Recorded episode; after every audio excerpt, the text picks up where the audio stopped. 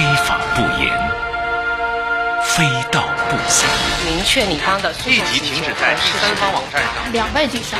你说你现在到这种程度了，七年之后，二零二零年警法时空，更多知识，更多理性，更多保障，更多福祉。大家好，欢迎收听今天的警法时空，我是姚博。安身在车里，安心在当下，安全在路上。警法时空，姚博主持。假日好，听众朋友，欢迎收听今天的警法时空，我是姚博。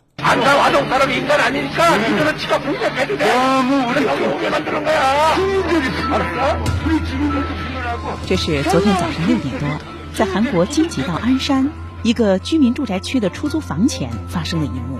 从当天的凌晨六点左右开始就有居民记者等一百多人聚集在一个出租屋门前他们看到一辆车开了过来就高喊公开赵斗淳的脸处决赵斗淳表达自己的愤怒之情。附近的居民还抗议说我们要怎么生活我们要搬家吗？我们难道因为这个人就要受到伤害吗？我们觉都睡不好。原来就在这一天就在这辆车里要走进这个出租屋的是韩国电影素媛的原型罪犯赵斗淳他在十二月十二号完成了十二年的刑期刑满出狱。在保护观察所办完了相关的手续之后，六点多这就出了监狱，八点五十五分来到了自己新的租住地。可能他也想象到了迎接他的可能是怎样的一幕。为了防止赵斗淳归家途中发生意外，警方也调集了警力维持秩序。在他们家十米多的地方，就设置了一个特别的治安中心和监控摄像。出现在人们眼里的赵斗淳，个头不高，头发灰白，看上去像一个典型的老年人。他捂着一个大大的口罩，手背后穿着厚厚的棉服。是的，您没有听错，他就是被韩国媒体称为整个韩国最不被原谅的人——人间恶魔的强奸犯赵斗淳。在今年的十二月十二号，他刑满释放。他就是那个对一个八岁女孩犯下滔天罪行的赵斗淳。可能对于有些听众朋友来说，这个名字可能还有点陌生。可是说起以他为原型拍摄的韩国电影《溯源》，估计大伙儿还听说过。现在他刑满释放，回到了自己的老家，住进了妻子的最新的租住地。为了所谓的迎接这个恶魔的回归，韩国政府决定在鞍山市加装了三千七百个摄像头。在赵斗淳家的附近一公里的地方，还设置了女性安心区域，由机动巡逻队执勤，对赵斗淳进行二十四小时一对一的监视。此外，有关部门已经向法院申请禁止赵斗淳饮酒和晚上十点钟以后出门。目前裁定已经下发。赵斗淳今天回到了他的租住地，引发了周围邻居的极大的敏感和不满。那么，当年这是一个怎样的案件？赵斗淳犯下的是一个什么样的罪行？特别是这个著名的韩国的溯源案，不仅来源于一个电影，更重要的是。它推动了韩国哪些法律法规的进步和完善？今天的警法时空，我就带您回到十二年前，和您一起重回溯源案的现场。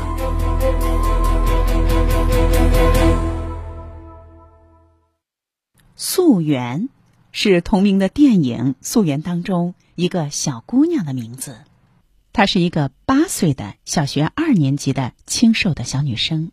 几乎每天都是妈妈送她去上学。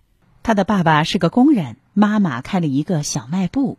可这个夏天的一天，天上下雨，他的妈妈正好没空送他去上学，就让他撑着一把小伞，和路上可能会遇到的小伙伴一块儿结伴去上学。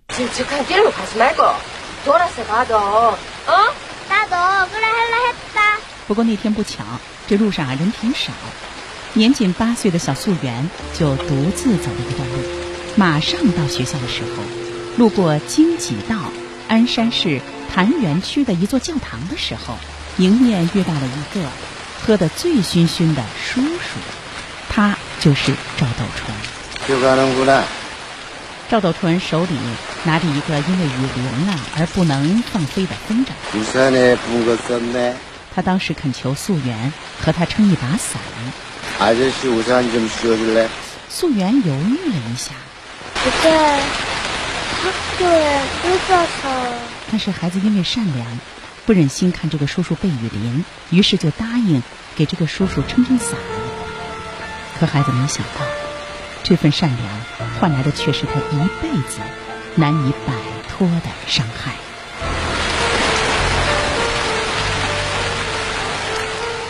只见监控头上，素媛消失了。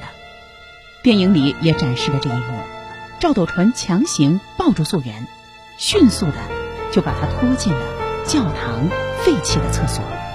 在厕所里，素媛奋力抵抗，恼羞成怒的赵斗淳用手奋力的击打素媛的面部，还咬下了孩子的脸。他对孩子实施了毫无人性的性侵。更残忍的是，他还把自来水灌进了孩子的体内。素媛挣扎着报了警，小女孩这才被赶到这个废弃的厕所里的人们发现。他们看到小女孩气若游丝，生命垂危，牙齿都被打得松动，全身都是血污，整个人面目全非，而且孩子的脸被严重咬伤，内脏破裂，大小肠都流了出来。据素媛的父亲事后回忆说，当时我女儿的脸肿到都认不出来，鼻梁彻底断了，牙齿也在晃，脸上的一块肉都掉了下来。警方在素媛的指认下，迅速而顺利地逮捕了赵斗淳。面对警方的讯问，赵斗淳矢口否认自己的罪行。他说啊，自己当时喝醉了，完全不记得都做了些什么。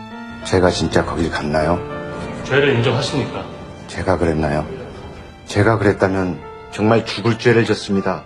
어떤 벌도 달게 받겠습니다.这边儿，八岁的小素媛经过一系列的大手术， 虽然幸运逃生，但是面部被赵斗淳严重咬伤，内脏破裂，大小肠流出，一度要依靠人工肛门和粪袋生活。他躺在床上也很委屈啊，我做错了什么吗？他问爸爸。那个大叔想让我给他撑撑伞，我本来都到学校门口了，我可以走开的，可是。我就是想帮他一下，觉得应该给他撑一段伞，所以就给他撑伞了。可是，是我做错了什么吗？妈呀，好冷啊！爸爸，啊，爸爸，俺都，他爸爸，他好爸，我不会打电话。爸爸看着素媛说：“你什么都没做错，这一切都是那个坏人的错。 잘했다. 누구든 한 마디 똑똑하나. 수원아, 그런 거는 나중에 이야기하자. 알았지? 꼭 잡아놓을 거니까.”之后的手术，医生只能切除了孩子的大肠和小肠，还做了一个人工肛门。孩子的余生都得通过导管来接取大小便。 挂着一个尿袋上学的他，也给学校添了一些麻烦，还遭到了周围的个别人的歧视和嘲笑，而且整天只能穿着纸尿裤。说句实话，时至今日，我这个法制节目的主持人，我都没有勇气把这个电影啊，在一个人的情况下完完整整的看一遍。而是呢，在办公室里，在人来人往的热闹的办公室里，这才把这部影片看完。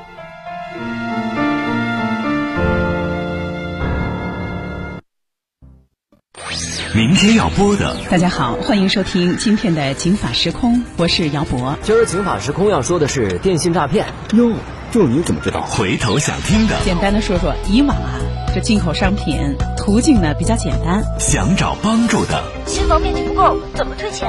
我新买的车以前被修过，这能算新车吗？请在微信公众平台搜索“警法时空”四个字，加微认证的就是我们。最新节目预告、往期节目回顾，更有资深公益律师提供法律咨询。警法时空公众号，您贴身贴心的私人法律顾问。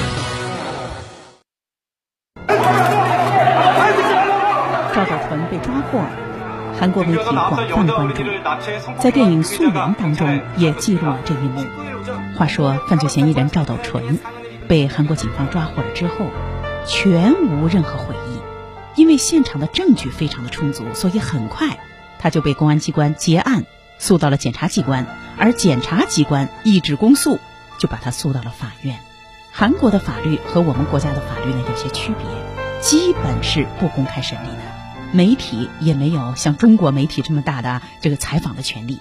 往往呢，媒体可以旁听，但是很难同步的报道，包括录音、录像等等，没有中国记者的权利大。就是因为有了几年前的《溯源》这部电影，才使大家能够看到或者说还原当时庭审过程当中的一些情况。电影当中展示的是，面对警方的证据和侦查的指向，赵斗淳被捕全无悔意。他说啊，这肯定不是我干的，我喝醉了，不省人事。警察和公诉机关拿到现场采集的 DNA 这些确凿的证据的时候，他也不承认，说：“哎呦，这个是栽赃的，那是陷害我呀。”나거기간적이없는데 모든증거가피고인을향하고있고 정말아무기억도나질않습니다 제가 그런 게 아닙니다 저는 그냥 너무 술이 취해서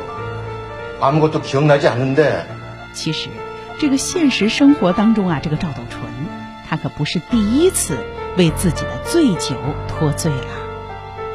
他此前有过高达十八项前科，包括其中的一桩性侵案，甚至是伤害致死案。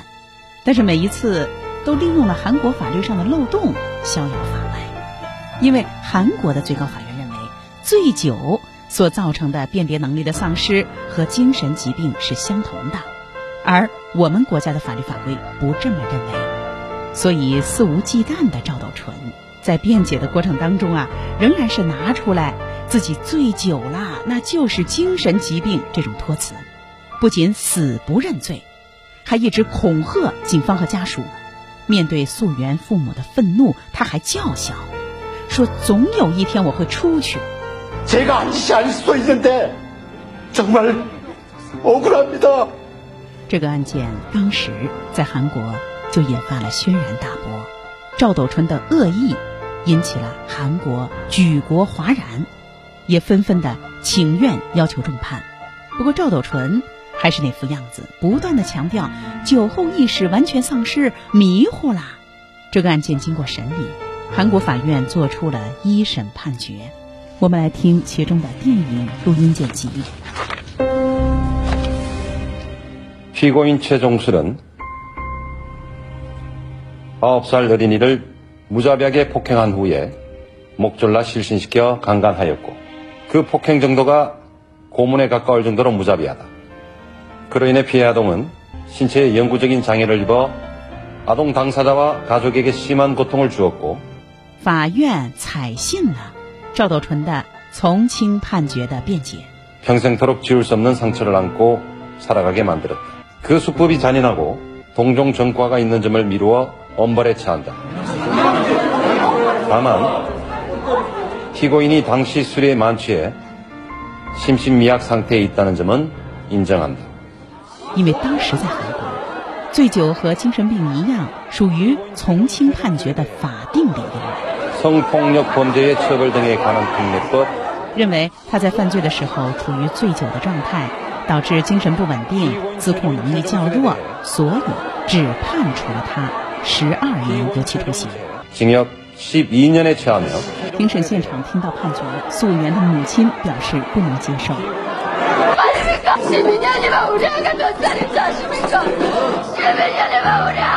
们还没有。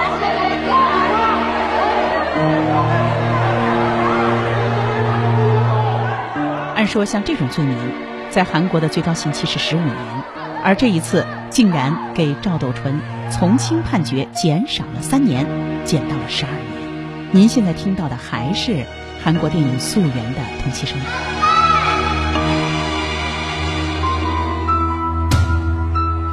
毫不意外，韩国法院的这个十二年的判决，引发了韩国民众的强烈的抗议和不满。时任韩国总统李明博，甚至被逼当众下跪道歉。韩国政府也在案发后，迅速对相关的法律法规做了改革。那么，赵斗淳的刑期会因为舆论上的风暴和法律上的修订有所改变吗？姚博，欢迎您继续收听今天的《警法时空》。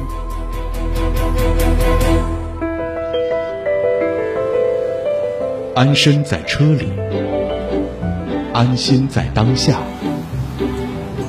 安全在路上。警法时空，姚博主持。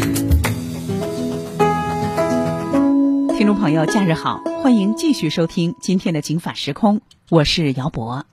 韩国溯源案的犯罪分子在坐了十二年牢之后，十二月十二号的早上回到了他的新的租住地。他的这个租住地还在他的老家，还在案发地，也还在被害人家的附近。不过，这也引发了他周围的邻居的极大的抗议。早上六点多，就有近百号人在门口所谓的欢迎他，抗议他的回归，要求公开他现在的长相。今天的《警法时空》就为您介绍这个改变韩国相关立法和进程的著名的溯源案。我国的刑法和韩国的不一样，喝醉酒了那是你自己的事儿，它不是从轻判决的理由，更不等于精神病。在精神病这个问题上，患者实际上也是一个被害人，所以它是我们国家在刑事责任上的法定的从轻的理由。而我国法律认为。醉酒那是你自找，你不是被醉酒害的，那么你害别人也不能够得到轻判。不过当时韩国的法律可不是这样，韩国的法律那会儿认为醉酒和精神病一样，从轻判决那是法定理由。于是伤害溯源的赵斗淳只被判处了十二年有期徒刑，没有顶格判，获得了三年的从轻判决。法院宣判了之后，这个判决一下子。就引发了韩国民众的强烈抗议和不满。韩国当时的司法体系和相关的法律法规，在赵斗淳犯下罪行的二零零八年，对于强奸未致死的量刑上限是十五年。虽然法院最终没有给赵道淳重新定罪，但韩国却也因此开始了强化性暴力犯罪的特例法，加强了对儿童性犯罪的量刑标准。于是。有一位导演拍摄了《溯源》这个电影，把这个现实生活当中的真实案例的事实公之于众，希望发动舆论的力量来制裁赵斗淳。最终，在韩国各方人士的共同努力下，韩国国会通过了《溯源法》，提高了对未成年人性侵犯罪的量刑标准，最高的刑期从十五年一下子提到了三十年，延长出狱后佩戴电子脚镣的时间。到三十年，到了二零一二年，又成为了亚洲第一个通过化学阉割的国家。但是这些修改都没能改变赵斗淳十二年的有期徒刑的判决结果，因为根据韩国的法律，赵斗淳属于已经判决完的罪犯，无法再次无理由的延长刑期。但是韩国民众不答应啊！二零一七年开始，他们就开始在青瓦台的网站上发动。联署请愿，集体反对赵斗淳出狱。不过，这份请愿在韩国现有的法律制度下，基本没有办法实现。赵斗淳出狱，板上钉钉。根据韩国现行的法律规定，并没有同一案件再次审理或者加刑的依据。我们国家也是这样啊，除非你有新的证据、新的认定的事实，否则已经判了，既往不咎啊。也就是说，赵斗淳。既然当年已经被终审判了十二年，那就是十二年，无法再翻案，也不能因为法律法规加重了就再增加处罚。不过，就在赵斗淳坐监狱的过程当中，韩国的类似的法律法规也发生了巨大的完善和推动。从二零零九年开始，韩国就宣布将儿童性侵犯罪的最高刑罚从十五年一下子就提高到了三十年，之后又是直接飙到了五十年。二零一三年进一步升级到了无期徒刑，而且加括号不得假释。到了二零一零年，案发后仅仅两年，韩国还更新了特定暴力犯罪处罚特例法，规定包括性侵未成年人在内的重刑犯的照片可以公开，媒体可以报道。因饮酒或者药物引起的心神微弱，不适用于性犯罪的减刑的法定理由。而且，立法的步伐没有减慢。二零一零年的七月，韩国又专门公布了一个。性犯罪前科者信息的网站“性犯罪者公布栏”开通了，在这个网站上输入特定区域，就可以搜到你所关心的那个区域内，特别是你居住的那个区域内，性犯罪前科者的姓名、长相和简略的犯罪内容。二零一二年起，韩国又正式实施了《性犯罪者性冲动药物治疗法》，允许使用化学药品。对性犯罪者实行化学阉割，适用的对象是对未满十六岁的未成年人实施性犯罪，且难以克服这种非正常性冲动的罪犯。另外，韩国还特意颁布了一个“赵斗淳法”，对未成年儿童进行性犯罪的犯罪分子出狱后将受到终身一对一的监视。那么，已经都快坐满十二年牢的赵斗淳。会因此改过自新吗？在《溯源》电影里，扮演赵斗淳的那个演员就说了一句毛骨悚然的台词：“既然你够聪明的话，就好好想清楚。你以为我会在这里待很久吗？总有一天我会出去的。”而现实生活当中，赵斗淳在狱中的表现同样让人不安。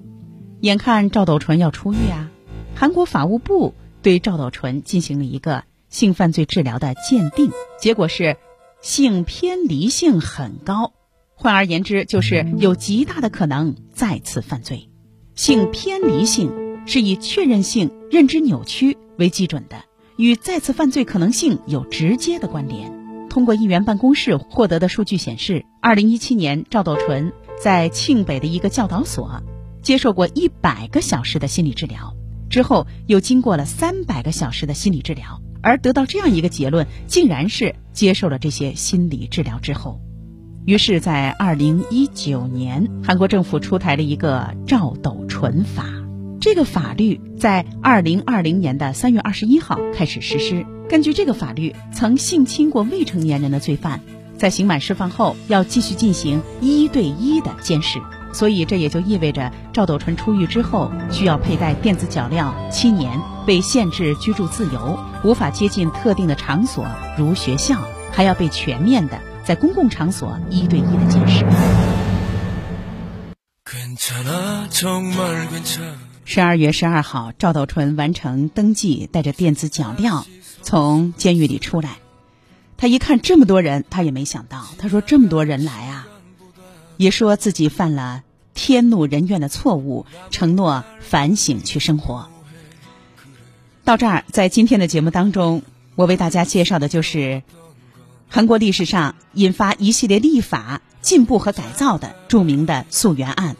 姚博，感谢您的收听，也欢迎您继续收听以下的精彩节目，一路畅通。您现在听到的这首歌曲，就是电影《溯源》的主题曲，希望。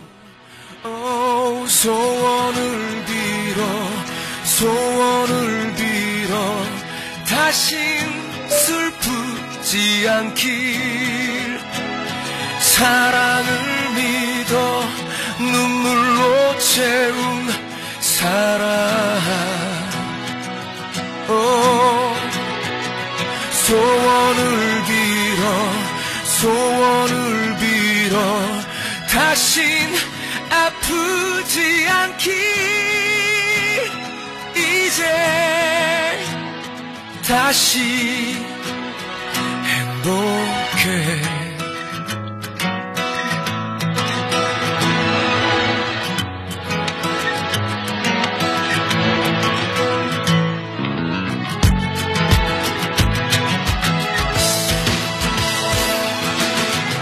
로 채운 사랑 오, 소원을 빌어 소원을 빌어 다신 아프지 않기 이제 다시 행복해 난 사실 法律博大精深，却也鸡毛蒜皮。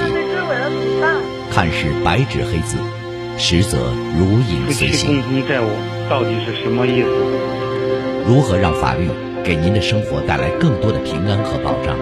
现在起，请在微信公众号里搜索“警法时空”或“姚博幺零三九”， 不仅有《警法时空》往期节目内容，更有公益律师及时回答您的法律咨询。这个问题你可以一个贴身、贴心的私人法律顾问。